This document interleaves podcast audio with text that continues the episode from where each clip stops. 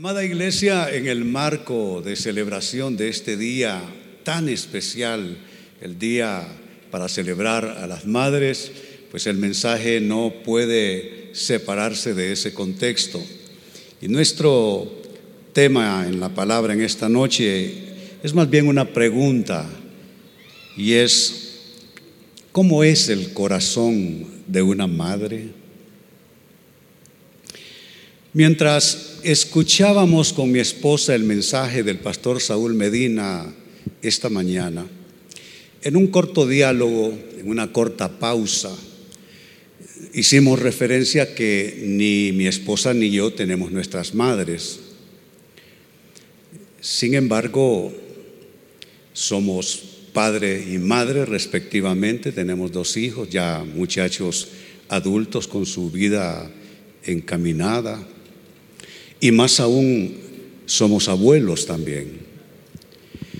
Entonces, eso me da amplia capacidad para hacer esta pregunta y para resolverla en esta noche, para responderla y sobre todo responderla a Biblia abierta.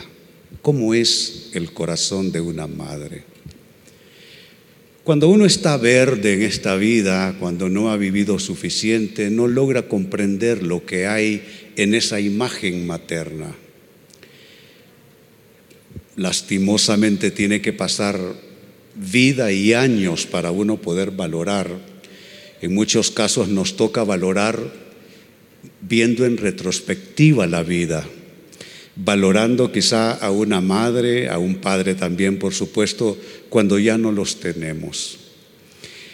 Pero esa condición de recordar a nuestras madres con mi esposa, pensar ella en sus hijos, sobre todo ella, porque es el Día de la Madre, pensar en nuestros nietos amplía la, capacidad de entender, de discernir ¿Qué es lo que hay en el corazón de una madre?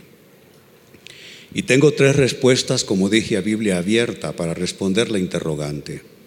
La primera de ellas, ¿cómo es el corazón de una madre?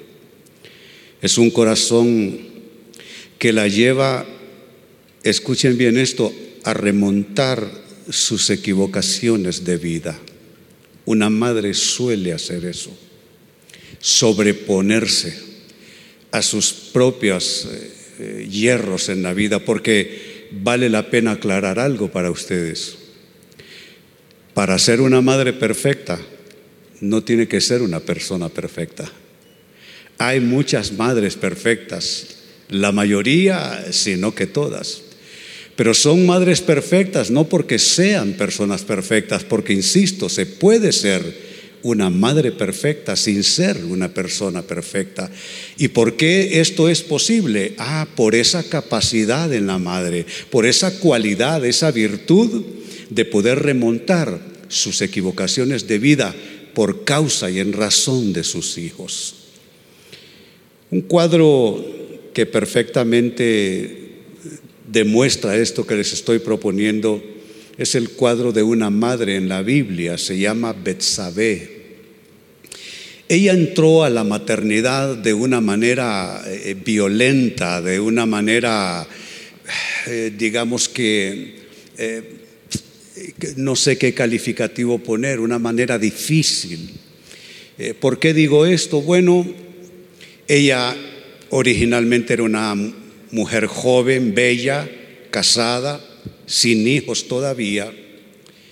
Y el rey David, en una ocasión paseándose por su terraza real, se encaprichó con ella, la, vio, era una mujer bella, se estaba bañando, y entonces él, sucumbió a, sus propias eh, pasiones y deseos, y por supuesto, siendo el rey, no tuvo dificultad para mandar a traer a la joven mm, eh, mujer y consumar con ella su deseo.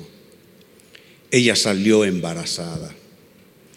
Y digo que entró ella a la maternidad de una manera difícil porque salió embarazada, pero Dios castigó la mala acción del rey David. No a ella, sino a él, que fue el perpetrador. Y el niño falleció. Sobre eso nos cuenta el segundo libro de Samuel capítulo 12, versículo 18 y luego en la lectura versos 24 y 25. Dice la primera porción. Finalmente al séptimo día el niño murió. Los consejeros de David tenían temor de decírselo. No escuchaba razones. Cuando el niño estaba enfermo se decían, ¿qué locura hará? cuando le digamos que el niño murió. Porque el rey David estaba literalmente tirado en el suelo, sin bañarse, sin comer, sin cambiarse de ropa. Él estaba viviendo una verdadera tragedia, clamando a Dios que, que el niño no pagara el precio de sus equivocaciones. Pero el niño falleció.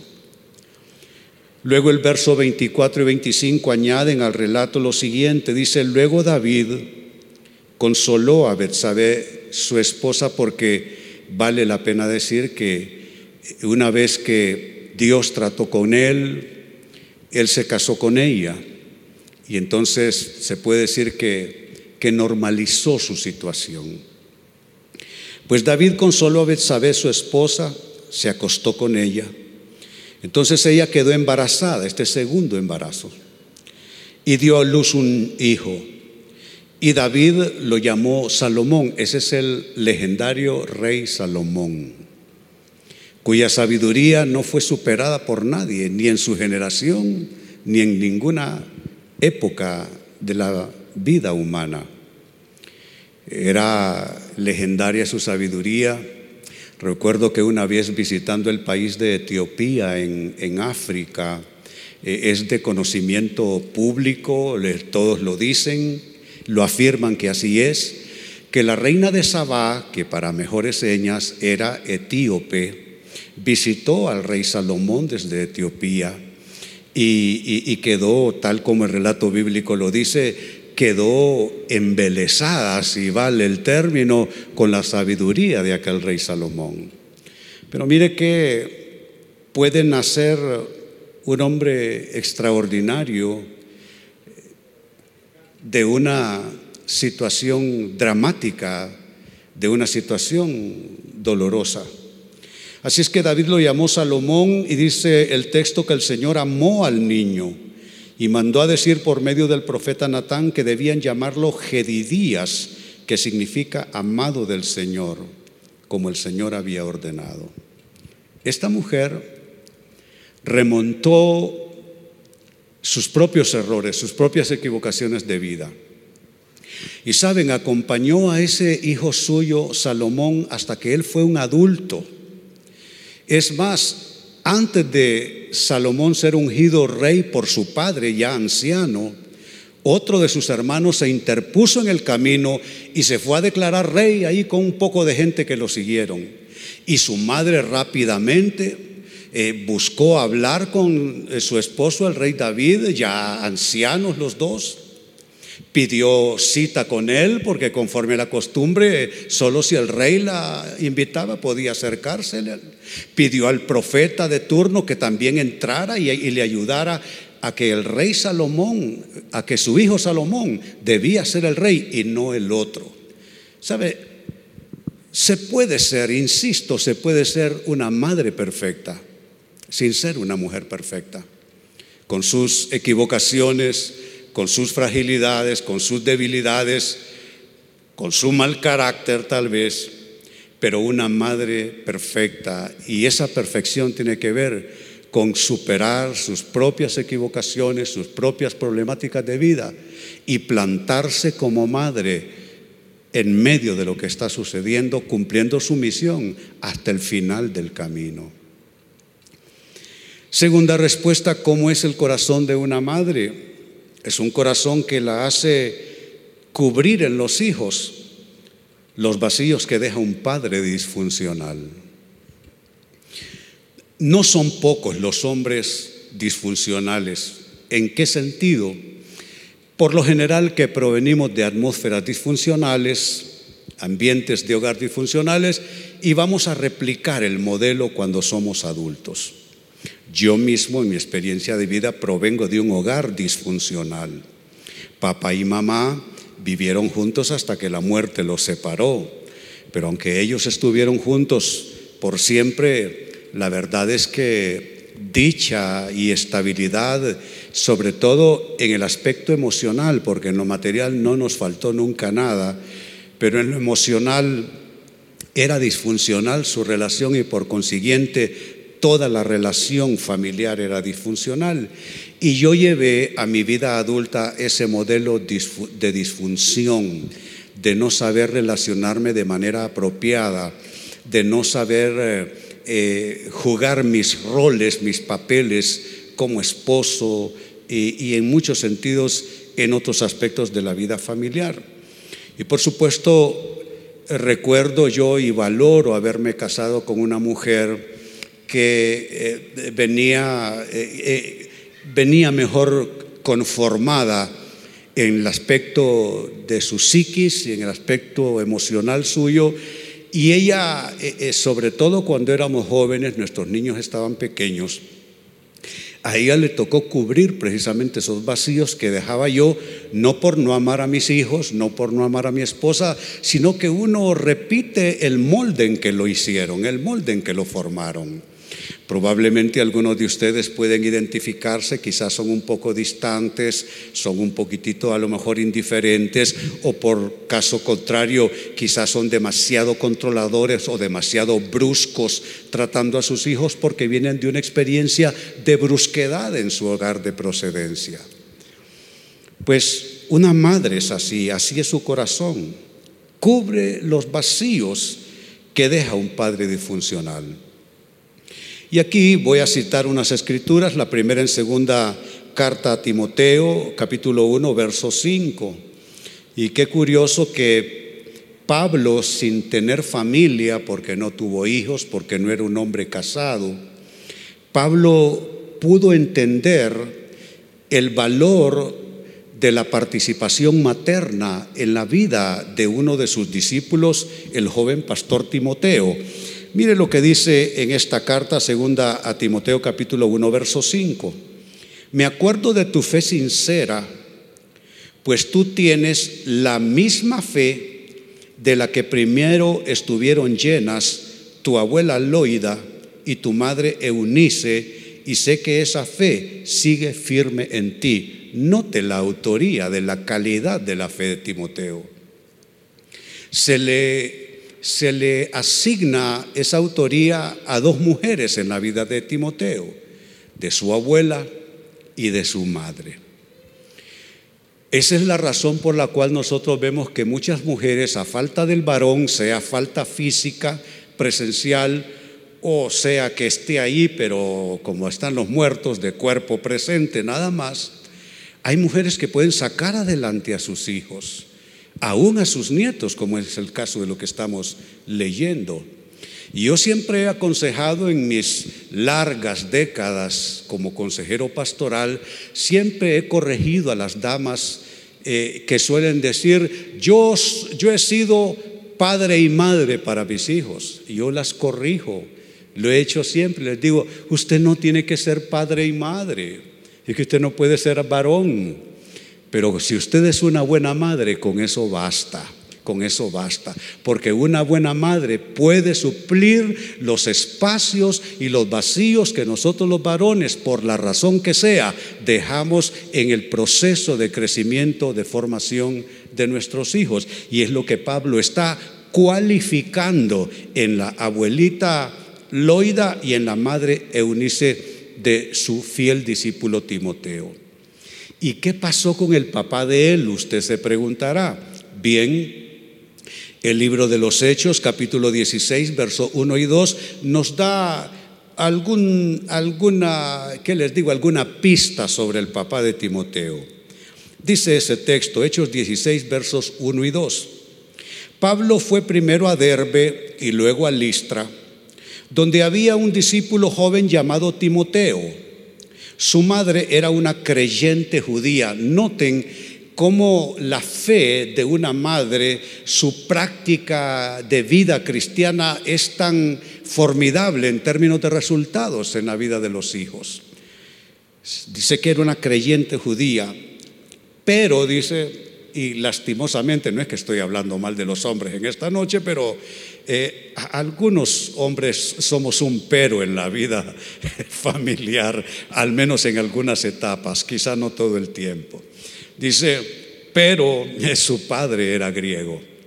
Es lo único que se dice, se dice cuál es su, su origen, cuál es su raza, cuál es su procedencia. No hay nada más que decir, no hay ninguna clase de calificativo, no hay ningún adjetivo especial, no hay nada, solo se le dice como que nosotros dijéramos, él era salvadoreño o él era guatemalteco, punto, nada más, no había nada más que decir. Pero qué, formidable, ¿no es cierto? Qué maravilloso que una madre puede cubrir esos vacíos. Si hay madres jóvenes aquí presentes, deben haberla. Yo les doy un consejo. No permitan que cualquier cosa eh, no buena que, que haya pasado en su experiencia de familia les haga descuidar la importancia de su papel con sus hijos. No se vuelvan una víctima, prefieran ser madres que ser víctima. Yo siempre eh, también esto se lo he dicho muchas veces. A veces la mujer se deja hundir con el peso de las circunstancias, los sinsabores, las disfunciones en la relación matrimonial, eh, la soledad que a veces le embarga, que eh, para estar sola una mujer no necesita que no haya un varón, un varón puede estar presente y la mujer sentirse sola no obstante. Así es que este es un magnífico ejemplo que yo digo vale la pena ser imitado. Cubrir los vacíos que deja un padre disfuncional. Y como tercera y final respuesta, la pregunta sigue siendo la misma, como es el corazón de una madre. También el corazón de una madre se caracteriza porque la lleva a asumir riesgos por lo que siente de Dios para sus hijos. Una madre a veces tiene que forcejear con un hijo. Esa es, eso es algo de lo cual difícilmente escapa una madre. Forcejear con un hijo, interponérsele en el camino, en aras de qué? De lo que ella siente de Dios para ese hijo o para esos hijos. Un formidable ejemplo nos lo ofrece el libro de Génesis capítulo 27, versos 5 al 10, que leo para ustedes. Es una madre que mete las manos en lo que está sucediendo.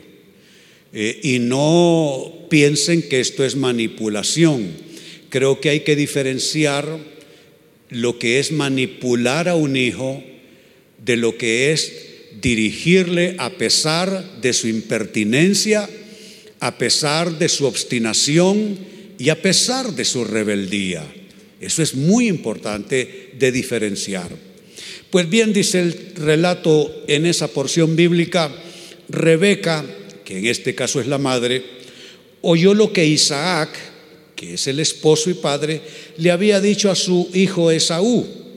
Entonces cuando Esaú salió a cazar un animal, ella le dijo a su hijo Jacob, al otro, al menor, que aunque eran gemelos, eh, el otro salió primero, entonces por eso es el mayor, Esaú.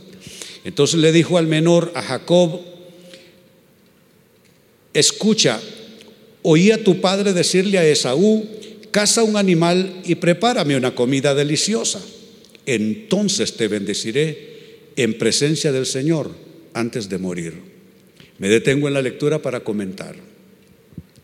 Ella bien lo sabe porque aquella que te llevó en el vientre sabe más de ti de lo que tú piensas, de lo que tú te das cuenta. Y ella desde el vientre sintió que venían en conflicto aquellos dos hijos. Y venían literalmente trabados el uno del otro del talón. Y la vida de estos dos muchachos en mucho de su historia fue un distanciamiento y una hostilidad y un deseo por parte del mayor de matarlo apenas tuviese oportunidad. Pero la madre, que desde el vientre va sintiendo los propósitos de Dios para sus hijos, ella no porque quiere más a uno que al otro, sino porque está comprometida con que se cumpla el propósito de Dios para la vida de sus hijos, entonces ella entiende la petición del anciano padre. Ve, le dice a su hijo en cierto sentido preferido, ve y cásame una buena pieza y hazme un gran asado porque me quiero morir bien comido y te voy a bendecir. Ella dice, no, esto no es así, no es así. Ya él estaba muy anciano, no tenía la capacidad de percibir el, el, propósito de Dios para los muchachos, pero ella sí. Porque las madres nos van correteando, nos van tutelando, nos regañan, nos exhortan, eh, nos dicen de todo un poco, pero es por eso que se agita dentro de su espíritu la, la angustia de que se cumpla el plan de Dios en nuestras vidas. Yo recuerdo que mamá lo recibió de Dios. Mamá me tuvo que soltar muy a pesar de su amor por mí. Yo era un chico rebelde. Era, y no es que lo diga yo, la gente lo decía. Era un chico bastante talentoso, un chico muy brillante. Y cuando entré a la adolescencia me desarreglé completamente, me descompuse me hice de unos amigos que no convenían, comencé a fumar marihuana, usar pastillas y otras drogas, comencé a consumir alcohol, tabaco, me comenzó a gustar la vida en la calle por la noche y fue un desarreglo total. Mamá tuvo que hacer algo porque Dios se lo dijo como una manera de encarrilarme al propósito de Dios. En el caso suyo, figúrese una mujer viuda, en el caso de mamá, ¿cómo iba a controlar a cinco hijos? Y yo era la oveja negra, el de en medio. Y lo que hizo es que me soltó. En una de mis correrías acá en Teucigalpa, en una esquina, me llevaron en una recogida del ejército, que en aquellos años el servicio militar era obligatorio, pero obligatorio que te casaban en las calles. Entonces me llevaron al ejército y mamá decidió no hacer nada para sacarme y mamá no me visitó. Sabe, si no me pasa eso, si no entro a la vida del ejército y allí Dios comenzó a tratar conmigo, y si mamá no me suelta por diseño de Dios para ella, posiblemente yo no estuviera aquí en esta noche. Yo habría muerto en esas calles. Porque saben, yo no era un peludito que fumaba marihuana. Yo terminé durmiendo en las aceras. Yo estuve en todas las postas policiales de aquella época, en todas. El ejército fue lo último que me pasó y del ejército me iban a trasladar a la penitenciaría porque estaba metiendo drogas para vender cuando estuve en el ejército. Entonces mi vida fue un desastre. Mamá con todo el dolor tuvo que soltarme. Sabe, a veces una madre asume riesgos por lo que siente de Dios para sus hijos. Pues esa madre, volviendo a la historia, le dice, ahora, hijo mío, escúchame haz exactamente lo que yo te diga. Vete a los rebaños y tráeme dos de los mejores cabritos, con ellos prepararé el plato favorito de tu padre. Después lleva la comida a tu padre para que se la coma y te bendiga antes de morir. Hasta lo disfrazó con la ropa del hermano mayor para tener el mismo humor que él y le puso un montón de pelos de animal en los brazos porque aquel era velludo y este era lampiño. ¿Qué es eso? Es manipulación, no es la lucha del corazón de una madre. Yo sé que mamá luchó por mí y gracias a Dios murió casi de 100 años mamá. Y por lo menos muchos años atrás la carga de ese hijo René perdiéndose en la calle, esa carga no la tuvo. El Señor contestó sus oraciones. Quizá tenemos algún hijo que ha puesto distancia con nosotros. Quizá la relación no está tan fluida. Así pasa, son etapas de la vida. Pero saben, mamás, y no solo las madres, mujeres.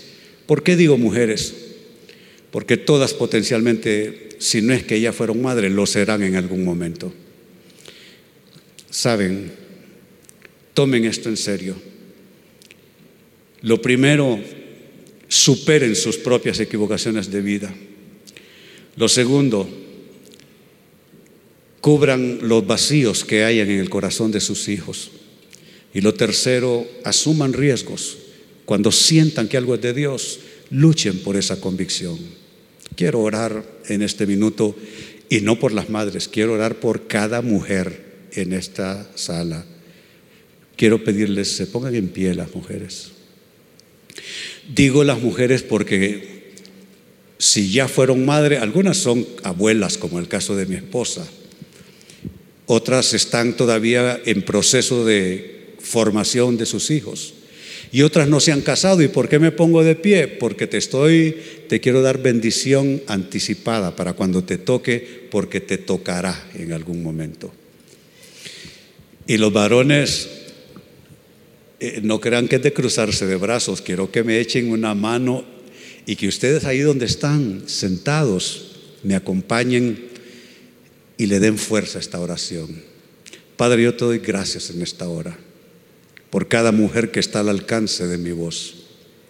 No solamente por las que están aquí en la iglesia, pero para ustedes también, mujeres que me están viendo ahora mismo por la televisión o escuchan por la radio este mensaje. Señor, hoy vengo a bendecir a cada mujer que está al alcance de esta oración y a pedirte, Señor, que tú capacites que tú empoderes a cada una de estas mujeres para cumplir lo que les resta de su proceso de vida a la manera de tu palabra. Si hay sufrimientos de fondo, si hay dolores de fondo, si hay alguna fragilidad que está como un aguijón en la carne con ellas, Señor, fortalece a cada una de estas mujeres. Si algunas han visto pasar capítulos difíciles en sus vidas, Señor, ayúdalas a mirar no hacia atrás, sino hacia adelante. Mujer que eres madre, te bendigo en tu condición de madre. Si tienes hijos, bendigo a tus hijos en el nombre del Señor. Si tienes nietos, bendigo a tus nietos por la gracia y el favor de Dios. Y si eres una mujer soltera todavía o mujer sin hijos, te bendigo. Y me anticipo a tu propia historia y le pido al Señor te dé hijos maravillosos que sean un complemento para ti y no una carga de dolor y de frustración. Madres, las bendigo y pido lo mejor del cielo para ustedes. Y si algo les tocó sufrir, que el Señor les consuele, el Señor cambie su tristeza en alegría. Si tienen algún hijo por el cual ustedes ruegan, le pido al Señor que puedan ver a ese hijo así como ustedes lo están pidiendo en los caminos del Señor y viviendo una vida que tenga sentido y que valga la pena en el nombre de Jesús. Así las bendigo. Amén y amén. Aplausos a las madres en esta